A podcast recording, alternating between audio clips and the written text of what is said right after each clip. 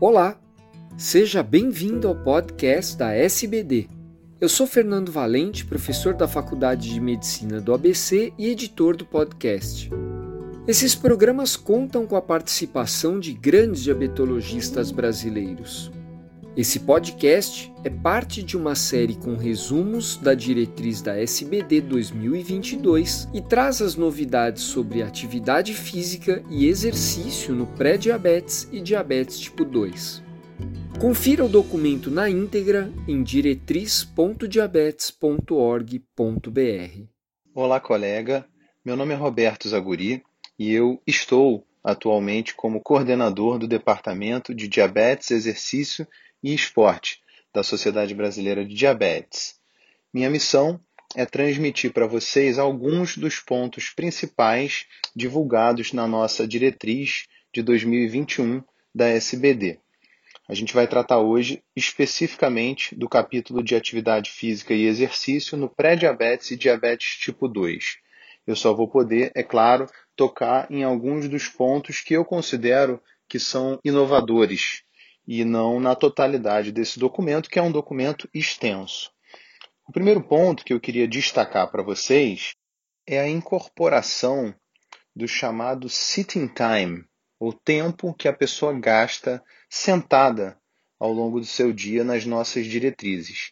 Pela primeira vez, em uma diretriz nacional na área de diabetes, a gente recomenda formalmente, com nível de evidência 1B, que pessoas com pré-DM ou diabetes tipo 2 reduzam o tempo gasto em atividades sedentárias, reduzam o seu sitting time com o objetivo de reduzir o risco cardiovascular. A gente brinca né, que sitting is the new smoking. Outro ponto extremamente inovador e até ousado, de certa forma, diz respeito à nossa recomendação com nível de evidência 1C para que os profissionais que tratam pessoas que têm diabetes deixem por escrito, sob a forma de uma prescrição, o exercício físico. O exercício físico, quando prescrito formalmente, ele tem uma melhor adesão e um melhor entendimento por parte dos pacientes.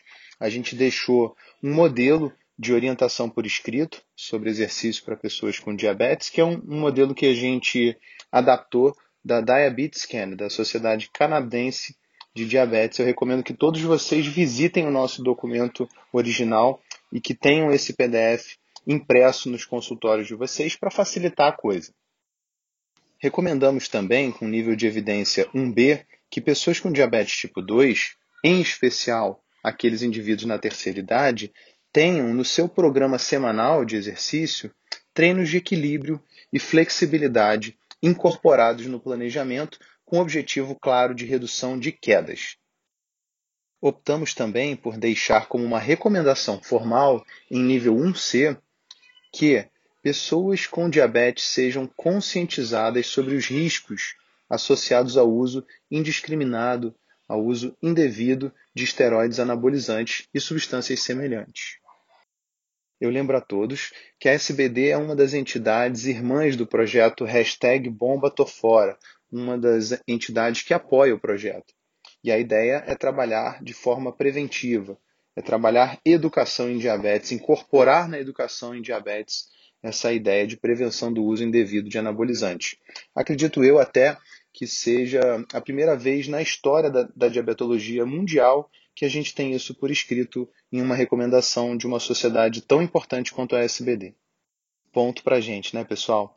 Um outro ponto também muito interessante e, e, que simplifica muito as coisas diz respeito a uma nota importante que a gente incluiu na diretriz, aonde a gente coloca que em uma revisão sistemática constatou-se que o uso de um passômetro um instrumento para contagem de passos, está associado a um aumento consistente nos níveis de exercício físico, de atividade física e até mesmo redução de índice de massa corporal e pressão arterial por parte dos nossos pacientes. Então a gente está é, orientando, a gente está estimulando para que os profissionais prescrevam também para os seus pacientes a compra de um passômetro ou acionem no celular dos seus pacientes o passômetro que já vem built-in, que já vem nos celulares, às vezes ele só não foi acionado adequadamente.